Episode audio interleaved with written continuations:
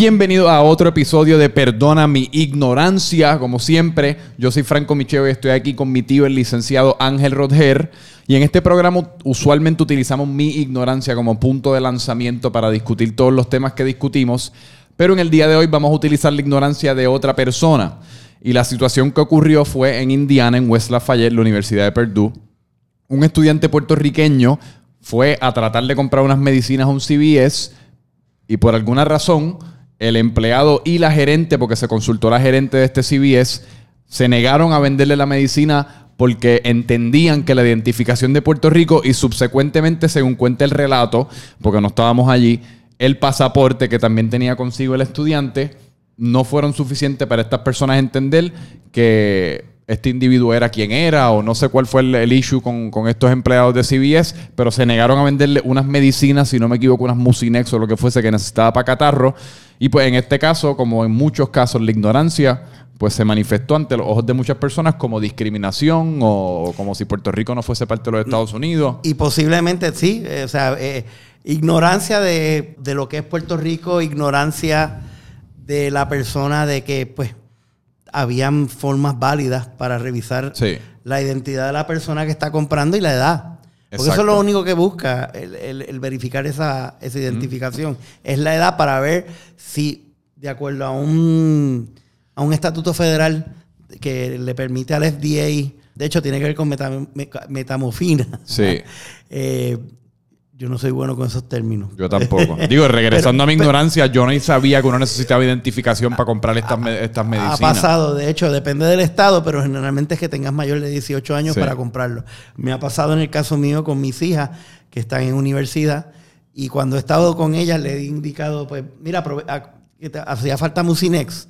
Pues comprar una Mucinex que aunque es over the counter, eh, requiere el FDA por ese, un estatuto federal... Eh, del 2006, 2005-2006, que requiere precisamente eh, que para ciertos medicamentos que no necesariamente son por receta, pueden ser over the counter, eh, se, exija, se le exija que el que los vende, si no pierde licencia y unas multas del FDA, eh, que el que lo vende le exija al comprador ver una foto con identificación y que tenga fecha. Sí, porque si no me equivoco, la razón de este estatuto ser es que estos medicamentos tienen ciertos ingredientes que después se pueden utilizar para cocinar otras drogas mucho más fuertes que ya son por las drogas que uno ve por la calle y uno consume por la calle. El estatuto es el Combat Methamphetamine Epidemic Act of 2005, donde establece que hay una epidemia de uso de, de meth, de, meth y, de, y de otras sustancias que pueden provenir exactamente de ingredientes de eh, drogas que son over the counter. Eh, pues nada, en este caso en particular, como tú bien ya le indicaste a, nuestra audiencia, eh, pues básicamente tienes una persona, un clerk, no sé los detalles de qué edad tenía, si es una persona que puede ser un teenager que esté allí, pero empezó bien porque cuando ve el, el Musinex en el counter, ¿verdad? Para, para pasarlo por la caja, pues le pregunta al joven estudiante, déjame ver tu identificación. Sí. El primero entrega la, licencia de Puerto Rico. No sé si tenía una Real ID. Eh, si tenía una Real ID, una de las nuevas licencias que está Así, Ese es el nombre de la licencia, el Real ID. Real ID. Esa licencia es también por un estatuto federal. De hecho, en Puerto Rico se le da una exención. Eh, si mi memoria no me falla, creo que se vence este año. Eh, que tú puedas utilizar con esa, esa, esa licencia. Eh, que es igual para otros estados, tú puedes viajar domésticamente. O sea, Puerto Rico, Nueva York, Puerto Rico, Florida, con ese Real ID en vez de tu pasaporte. Sí. Eh, pero eso siempre ha sido el caso, porque yo toda la vida he volado con la licencia de Puerto Rico. Sí, pero cuando ya el gobierno federal exige una uniformidad a todos los, estados, a todos los estados con ese Real ID, y ya Puerto Rico lo está haciendo. O sea, ya lo que pasa es que Puerto Rico tiene varias licencias. Por ejemplo, tu tía, mi esposa, la licencia que tiene es una de las que, eh, la verdad que tú verla, parece que está fabricada en la, sala de, alguien. La que está laminada. Exacto. La vieja. Que, pues, Ella todavía tiene esa licencia. Tiene esa todavía. De hecho, la acaba, acaba de, renovarla para una Real ID. Bueno, yo me recuerdo cuando yo era joven, esa es la licencia que todo el mundo utilizaba cuando uno era menor de edad para crearse una falsa porque era tan fácil de hacer. Tú básicamente imprimías un, un papel con tu foto y le ponías dos láminas por cada lado. Y para el tiempo mío era un papelito que tú hacías así. Daba la impresión de que tú podías ir al, sótano de alguien y hacerla con una Polaroid. Bueno, pues hay otras licencias, por ejemplo, como la mía, que todavía a mí me queda un año la mía. No, he ido a, sacar la Real ID todavía, pero es fuerte, tiene un barcode y hasta está en inglés. Eh, que aún así eh, puede ser, ahí entraría la ignorancia de la persona cuando ve Puerto Rico. No va a saber si Puerto Rico es parte de Estados Unidos, lo va a ver como México, como si le enseñaras una licencia de afuera. Ah, pues a falta de todo eso, ¿qué es lo más fidedigno? Pues el pasaporte norteamericano que tenemos todos los ciudadanos americanos. Enseña el pasaporte y aún así tú no se lo das. Eso crea entonces, más allá de ignorancia, puede crear eh, una base de discrimen. Porque se suponía que con el pasaporte fuera suficiente y el gerente no lo sabía. El store manager, que el gerente del gerente también tenía que estar envuelto. Y eso es un problema que tiene esa cadena, eh, que de hecho están aquí en Puerto Rico, que también sorprende.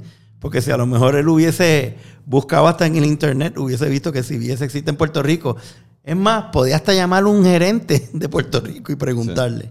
Eh, pero ¿Cómo ciertamente. Que ¿Cómo que es un problema que tiene esa cadena? La va a tener porque es un proyecto primero de relaciones públicas con, la con, con, el público latino. De hecho, aquellos que hayan ido a, Florida van a ver que hay unos CBS que le añaden, mi recuerdo es que dice, y algo más. Aquí, ah, pues, CBS y más, y, algo más. Pues eso, eso también está en Florida eh, y me imagino que puede ser que esté también en el oeste de los Estados Unidos, donde haya presencia eh, de población mexicoamericana. Así que pues te crea primero un asunto con, el, con, los, con los hispanos, particularmente con los puertorriqueños que somos ciudadanos americanos. Sí. Eh, una vez más, pues la ignorancia de nuestra historia y, de, y, de, y, que puede dar base a discrimen. ¿Y qué se hace con el discrimen a nivel legal? Bueno, si se, puede hacer algo. el, joven puede erradicar unos cargos, eh, puede ir, al, puede ir a, desde, desde, los, desde las ramas de gobierno del, del estado de Indiana, al igual que puede formalizar una querella en la entidad privada, en compliance, eh, los headquarters de CBS, y no es que pueda tener una acción de daños como tal, porque para mí sería, y esa es mi opinión personal, sería estirando el chicle. Eh, pero de que puede tener un remedio y exigir que se aclare eh, cómo debe ser la política y cómo se debe seguir la política.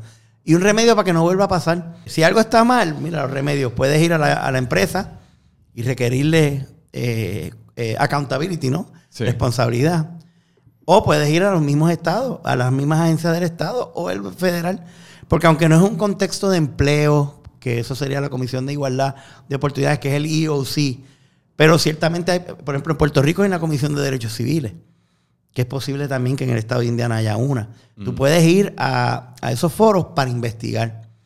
Eh, aquí en Puerto Rico, sí, digo, lo veo difícil, pero sería igual que aquí pasara con una persona que traiga una licencia de California. Uf, imagínate y, la, y, el, y, el, y el, la persona en, en, la caja se la, se la niega. Le enseña el pasaporte, se la niega. Pero acá, ¿estas empresas privadas tienen el derecho a negar la licencia de Puerto Rico en los Estados Unidos? Bueno, las empresas bajo el Estatuto Federal permite que las empresas decidan qué tipo de identificación eh, es aceptable, pero siempre y cuando sea una emitida por el Estado, eh, por una agencia del Estado o el gobierno federal. Pero en ese caso, la identificación de Puerto Rico es una emitida por el Estado. Pero puede la agencia decir, mira, a los que sean de Puerto Rico es posible también, por el desconocimiento, puede ser que esté en español nada más. Podría, eh, digo, aún así para mí, la mejor forma es, y con la ventaja que hay hoy en día, hay este programa que te permiten, que de hecho los usan muchos en las barras. Sí. En, las barras en Estados Unidos tienen, tienen este scanners. scanners que te permiten confirmar si esa licencia de conducir es la correcta. Obvio, eso conlleva más costos para la empresa. Mm. Este, pero no tener las políticas públicas. Con toda sinceridad, si, si el teller en la política, si el teller, digo el teller como si fuera un banco, el, si el cajero tiene dudas de la licencia que tiene ante sí, puede ser porque esté la forma, da la impresión de que puede estar eh, falsificada o que no sea fidedigna. Pues mira, puede reexigir exigir una, una adicional en el pasaporte. Eh, si la persona no anda con el pasaporte, no todos andamos con el pasaporte. Ese es el problema, porque el pasaporte también es una de esas es una de esas piezas de identificación que uno no quiere perder, así que uno por más por lo general la mantiene guardada y no anda y la saca, exacto. Digo, yo estudié universidad en, en Pensilvania y yo, no podía yo no podía entrar a ninguna barra sin el pasaporte. O sea, prácticamente si yo quería consumir alcohol, tenía que ser a través del pasaporte. La licencia de Puerto Rico quedaba inválida para, para ese propósito. Así que ya yo estaba acostumbrado a salir de, la casa con el pasaporte en el bolsillo. Y claro está, en ese contexto, pues es que vas a, una barra y no se trata aquí de medicamentos que no son medicamentos por receta. Tienes que ir a un doctor, pero, eh, ¿verdad? Son, son para ayudarte en tu condición de salud. Eh, pero ciertamente la política de cada empresa debe atenerse a lo que requiere el estatuto federal. Y el estatuto lo que dice que sean identificaciones expedidas por el gobierno estatal o por el gobierno federal. Eh, ahora, una política que podría ser, puede ser equivocada, pero fíjate que tampoco yo argumentaría por la empresa. Eh, Puerto Rico tiene tres, como ya, ya dijimos, tres licencias. Y si no me equivoco, y me estaban diciendo en casa el otro día, en una discusión entre tres personas generalmente ignorantes acerca de estos temas, que la, última licencia de Puerto Rico es la única que tiene la, capacidad de ser escaneada en un barcode. Las iteraciones de antes no tenían eso, así que una, aún con esa tecnología, alguien no la podía identificar como una identificación de verdad. Sí, porque es el Real ID. Exacto. Y esto viene a raíz también de, de la legislación federal contra el terrorismo. Es para identificación uniforme y por eso a Puerto Rico se le exigió. Y se le ha dado break a Puerto Rico, pero ya. Bueno, es que está, me parece algaro que no lo teníamos hasta ahora. Bueno, sí, yo les, los invito, eh, vayan a donde sus padres, a sus abuelos. bueno, aquellos que tengan licencia corriendo. Ahora mismo, la licencia mía no es igual que una de Real ID y está vigente hasta el 2021. No es igual que un Real ID, no es igual la que tenía tu tía, que era anterior, porque generalmente uno hace las gestiones con gestores eh, uno provee la, información y la foto. Y la verdad, tú sabías cuando venía una licencia de un gestor, por lo, por lo, ¿verdad? Lo, lo relativamente eh, distinto a la que era la que tú ibas y hacías la fila. Pero hoy en día se supone, paulatinamente esto va a cambiar. Porque normalmente vamos a tener todo Real ID. Eh, pero yo argumentaría por la, por la compañía también. Mira, si tengo de una jurisdicción varias licencias, como si fueran tablillas de colores, y con manatí y con palmas. Espérate, pero ¿cuál es la que es? Ahora, sin lugar a duda, con el, con el pasaporte, no hay más nada que hablar. O sea, para tú, o sea, lo hemos visto en películas, que si Mission Impossible y Born Identity, que caminan con 18 pasaportes norteamericanos. La realidad es para un, para, cambiar un pasaporte se requiere. Eso no es. Yo no sabría ni dónde empezar a conseguir un pasaporte falsificado. Estoy seguro que los hay. De hecho, a mí yo no sé qué ha sido, cuál ha sido la reacción de CBS después de esto. Mi reacción sería vayan a sus farmacias locales. Sí. Preferiblemente vayan y apoyen los negocios locales, las farmacias locales, como medio de protesta, como medio de mano, en verdad. Pues si esta gente nos quiere tratar así de esa manera, pues yo por lo menos voy, a ir a apoyar la farmacia local aquí de Santurce o de donde fuese que donde tú vives. Y es posible hasta también que la comunidad hispana haga, haga movimientos eh, por eso no sé qué ha reaccionado la empresa en estos momentos. Ahora soy yo el ignorante en cuanto a eso, porque no sé cómo hemos reaccionado. No sé si han reaccionado. pero ciertamente no, no eh, se ha ido viral porque sé que lo han el asunto que sucedió en West Lafayette eh, lo ha recogido estrellas multi, e internacionales de Puerto Rico, también personas que... Y americanas. Y, norteamericanos que han estado bien eh, relacionados con Puerto Rico. Así que cogió auge. ¿Qué pasó después? No sé. Sí. Pero la importancia es que ya sabes que si estás en Estados Unidos es posible que es bueno que andes con el pasaporte para todo. Sí, para todo. En lo que. En lo que. En lo que tienes ese Real ID. Pues entonces vamos ahora a transicionar al segundo tema que teníamos para el día de hoy, que es un tema que también ha estado en las noticias recientemente con mucho auge y está, es bastante controversial y se trata acerca de pues, ciertos políticos con familiares que también están adquiriendo puestos políticos y el pueblo de Puerto Rico está molesto hacia e, con esto. Pues, y esto todo nace a raíz de las protestas que ocurrieron con Ricky Renuncia, que pues yo creo que la desconfianza del, de, de, parte del pueblo hacia lo que es el gobierno está ahora mismo más alta que nunca. y pues se está manifestando de muchas maneras, una siendo de que pues están molestos con, no solamente con que familiares de políticos estén obteniendo puestos políticos, sino que también con los salarios que están obteniendo a, raíz de estos puestos políticos. Y pues yo quería discutir contigo acerca de si existen leyes que protegen el nepotismo si lo, o que lo prohíben, o etcétera, etcétera. Sí, porque nepotismo, al final del día, cuando defines nepotismo, es que se está tratando de ayudar a un familiar en, un cargo público. Sí. Eh, porque nepotismo puede existir en empresas privadas. ¿Pero por qué? Porque es tuyo. si es tu negocio y tú, lo, y tú quieres que tus hijos estén trabajando de él y que todo el mundo trabaje ahí, que tu hermano trabaje, pues eso es, potestad tuya. Exacto. Ahora, cuando es un empleo público, donde es por fondos públicos y, y, donde, por ejemplo, en Puerto Rico, que se rige para la contratación eh, para empleados, se rige el principio de mérito. Eh, y eso significa pues un proceso de exámenes, evaluaciones, de muchos candidatos que se evalúen y se escogen de eso.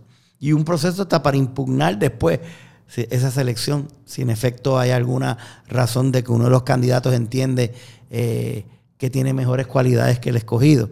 Este, pero, pero la realidad es que frustra también. Eso en parte ha sido pues cuando tú ves un salario mensual y entonces compara con lo que tú te ganas y comparar la experiencia que tiene esa persona.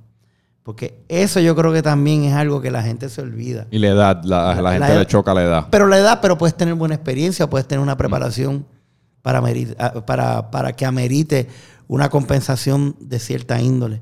Pero sí, mira, existan leyes. Hay una, la, principal es la ley de, ley de ética gubernamental que ha tenido cambios. De hecho, había un código de ética gubernamental eh, que aplica también hasta contratistas, o sea, personas no empleadas del gobierno que procuran contratos con el gobierno, eh, que, prohíbe el nepotismo.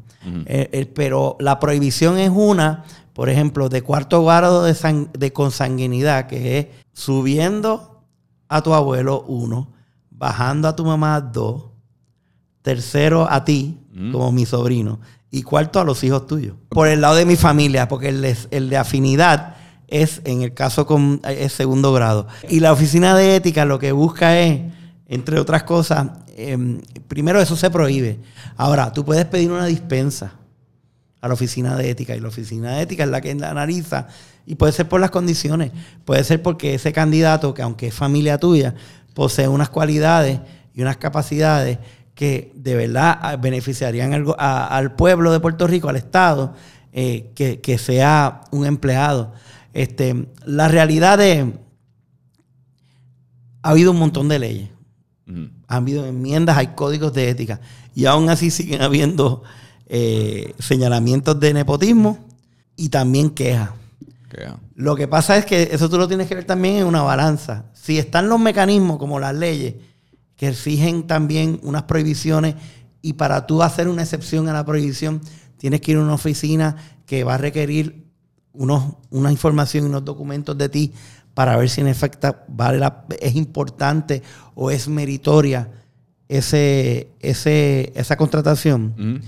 De igual forma que existen eso, también yo siempre pienso en que, mira, el gobierno de Puerto Rico ha sido el patrono más grande en Puerto Rico. Y vas a tener la oportunidad de en una misma casa tener personas que ya que trabajan en distintas agencias o municipios. Y mira, genuinamente tú no puedes, que es lo que yo, eh, eh, eh, para mí yo no, yo no creo en esto, los hijos no deben de pagar los pecados de los padres. Si tu papá y tu mamá trabajan en el gobierno, una en el Departamento de Educación como maestra y tu papá en la, en, la autoridad de, carretera o acueducto, vamos a usar acueducto, pues ciertamente si el hijo aspira a ser un, un, un abogado de gobierno, eh, mira, para obtener la experiencia y mejorarse, pues mira, no podemos tronchar, no podemos tener una ley que diga, no, es que nadie en esta casa puede estar más allá de las dos personas en, gobierno. Pues hay que darle la oportunidad. Ahora, siempre que rija el principio de mérito. Y en el caso de empleados de confianza, donde ahí es que viene mucha de la crítica. Porque empleado de confianza no tiene que ir a un proceso de evaluación, tiene que verle confianza, es que yo tenga la confianza. Pues ahí sí está, el, tiene que estar el mecanismo de la Oficina de Ética Gubernamental de velar de por qué tú quieres. Digo, hay también cosas de, logística y de razonamiento. O sea, cuando tú ves que una persona que está en un senador. Eh, pues, de hecho, ¿tú sabes cómo empezó todo esto, Frank? ¿Cómo? Esto empezó en los 80 con las cámaras de representantes de la Asamblea Legislativa.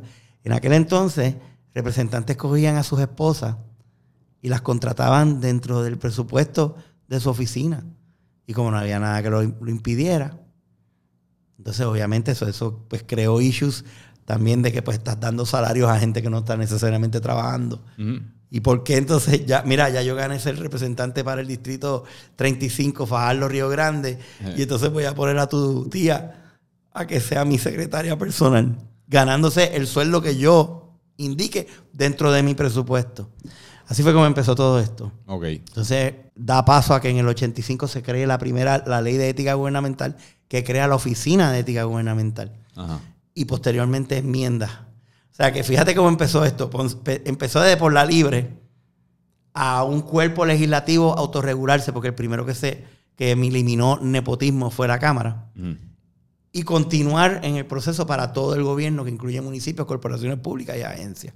En principio yo estoy de acuerdo con todo lo que tú dijiste. O sea, en principio yo no creo que los hijos deben pagar por los pecados de los padres. En principio yo no creo que deben existir necesariamente leyes que lo prohíben, porque como también estábamos hablando antes de empezar, si hubiésemos, si prohibiéramos el nepotismo por completo, pues entonces no tuviésemos muchos de los próceres que han existido dentro de la dentro de la cultura política de Puerto Rico, dentro de Puerto Rico en general, la historia de Puerto Rico. Luis Muñoz Rivera, Luis Muñoz Marín. Exacto. Ah.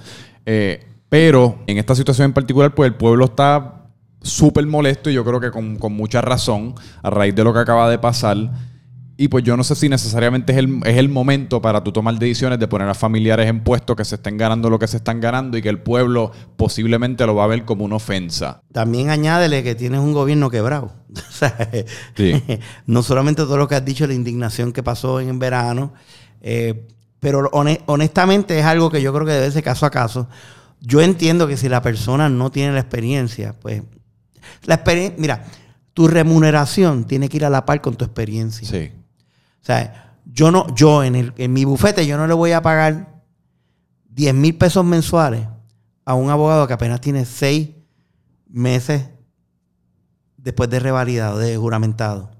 No, no, tiene que ir con, ¿Tú sabes en qué Bueno, yo creo que parte de, pues como tú dices, parte de la indignación del pueblo, aparte de pues, lo que pasó con la situación política, es que hay un montón de personas de mi edad que ponle que se acaban, acaban de revalidar hace seis meses y posiblemente no han conseguido trabajo y si consiguieron no son los trabajos que esta persona consiguió con estos salarios. Es como, pues, pues, pues espérate. Que choca. Exacto, que choca. Porque pues, uno hasta cierto punto, eso es un momento en el cual uno bien crasamente siente como esa distinción hasta cierto punto en privilegio. Sí. En como que diablo, pues esta persona nada más que por su linaje familiar pues consiguió este trabajo y uno se siente que uno está en una posición de desventaja. Y desde esa posición de desventaja es donde nace un montón de furia y un montón de frustración, eh, porque uno se siente que uno tiene que luchar con, contra el establecimiento, contra pues, las circunstancias de uno. Que la, la colina me la han hecho más inclinada. Ajá.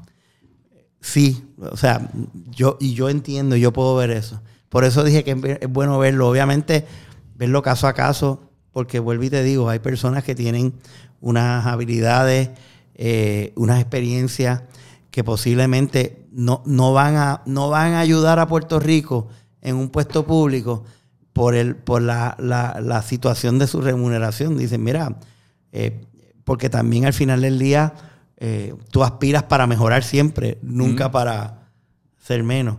Y tampoco no puedes decir, ah, pues eso es parte de tu tour of duty de proveer. Tú también puedes ayudar desde el sector privado y no estar envuelto. Eh, pero pero aún, así, yo, yo creo mucho, o sea, pensar que no hay las leyes, las leyes están. Mm. las leyes están. Ahora, si, es, si se están llevando a las ejecutorias correctas, eso es lo que hay que cuestionarse.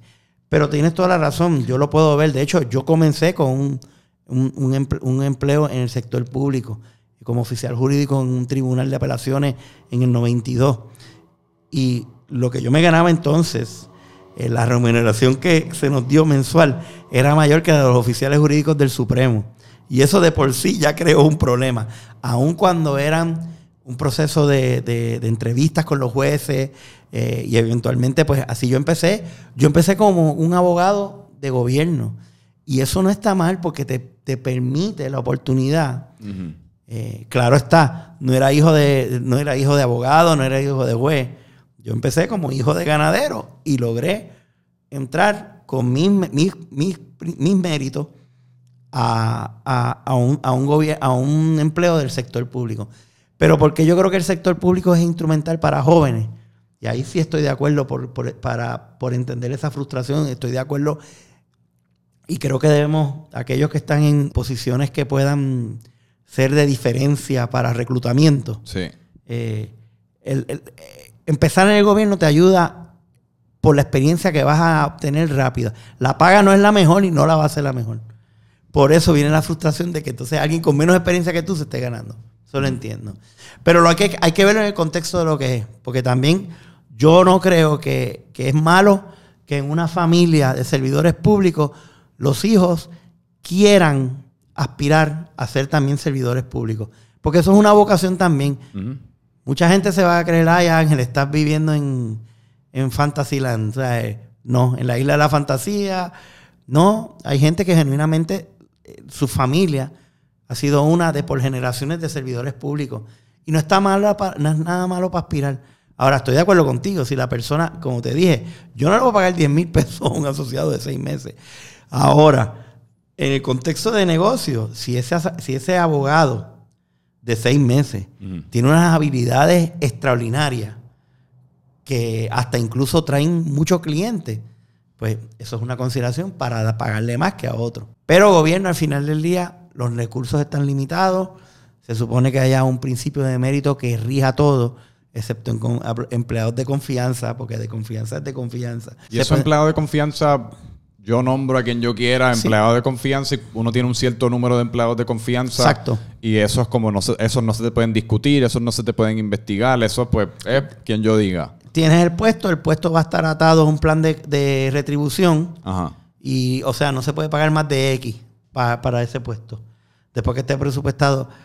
La norma ha sido que se ha reducido los empleos de confianza. La pregunta es si los que se han quedado, entonces se le ha aumentado el salario. Eso también, en vez de cinco puestos de confianza, tienes uno, pero le pones el salario de muchos. Eh, pero la realidad es que tampoco tú no puedes eliminar el puesto de confianza por eliminarlo.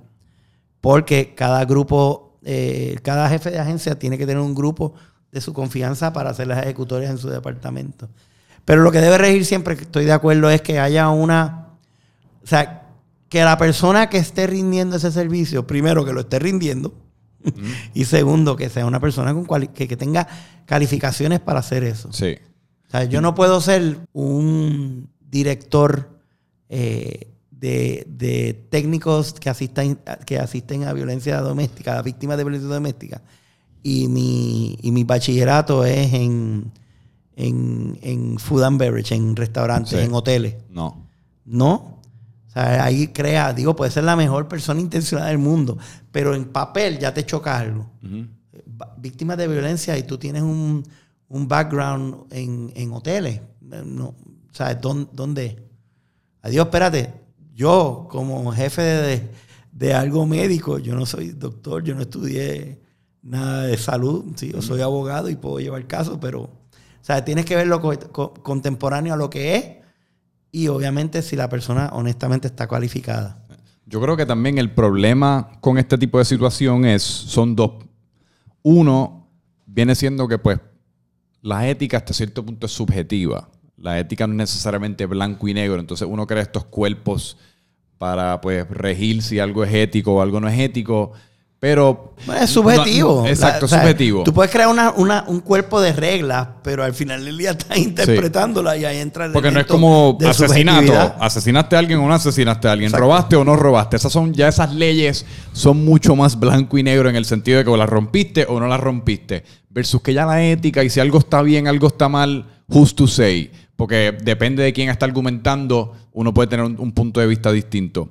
Y eso es uno. Y yo creo que el segundo también es que como pueblo, nosotros, las, cosas que consumimos acerca de, la política, pues vienen siendo los headlines y vienen siendo O sea, no conocemos la historia completa, como tú, como tú estabas hablando también, pues puede estar cualificada, puede no estar cualificada. Pues tampoco sabemos porque lo que vemos es hija de X, puesto gubernamental, este es su salario. Y, gana tanto. Y gana tanto, exacto. esos son los titulares, entonces tú rápido dices, pero ven acá, si yo me estoy chavando aquí, moriendo vidrio, y nada más me gano 2.500 pesos, de, los cuales, de los cuales te quitan un 30 y pico por ciento. No, y esto ocurre también a la misma vez con lo del salario mínimo, que es un tema para otro día. Sí, es, pero... otro. Pero, y, yo uso estos ejemplos porque, pues, lo uso cuando he hablado con personas eh, jóvenes que se han acercado a mí a preguntarme si vale la pena entrar al gobierno. Y yo lo primero que le digo es, particularmente aquellos que hayan sido abogados, que han estado en bufetes grandes o en su propio bufete. Yo le dije, tú prepárate que cuando te llegue el primer cheque de la quincena, te vas a quedar mirándolo. Pero ven acá, ¿qué pasó aquí? Esto no fue lo que yo pensé. Porque hay un montón de descuentos y la realidad es que tú pagas se reduce significativamente a lo que tú te ganabas en tu carácter individual antes.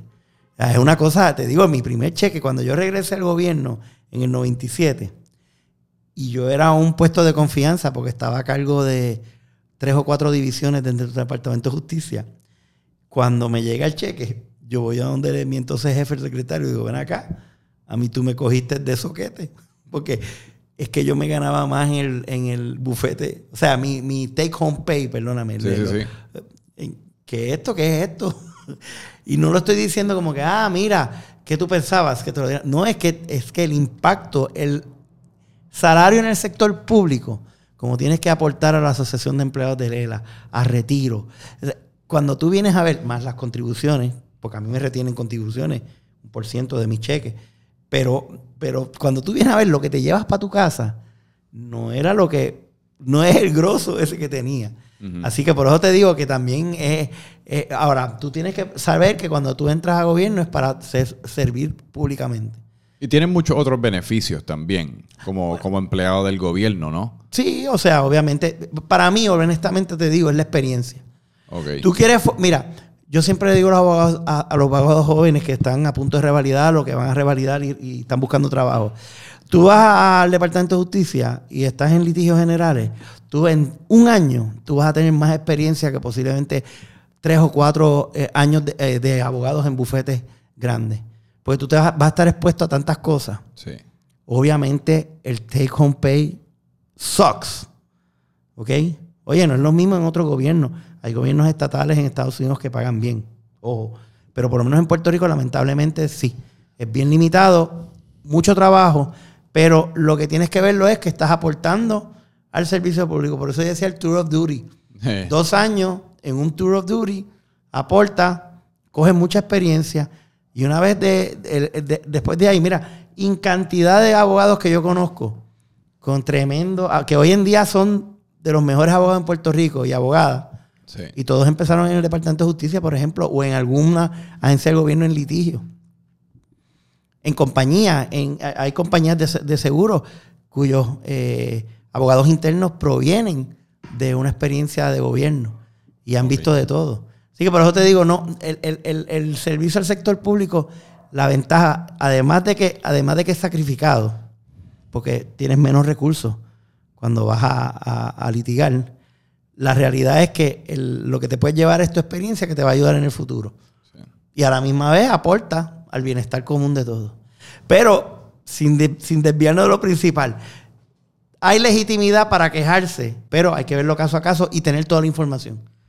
Porque a lo mejor esas personas que están siendo objeto de señalamientos en la prensa son personas que sí tienen las cualidades y están haciendo un trabajo excelente. Mm. Pero para eso hay que estar pendiente. Lo bueno es que estamos pendientes. No, y yo creo que lo más importante todavía es que por ahí vienen las elecciones y esa es la oportunidad verdadera de llevar todas estas quejas a voto. Sí. Y en verdad, esta es la primera vez después de todas las protestas. Pues yo creo que estas, estas elecciones van a ser unas bien importantes. Y ahí es donde en verdad vamos a poder.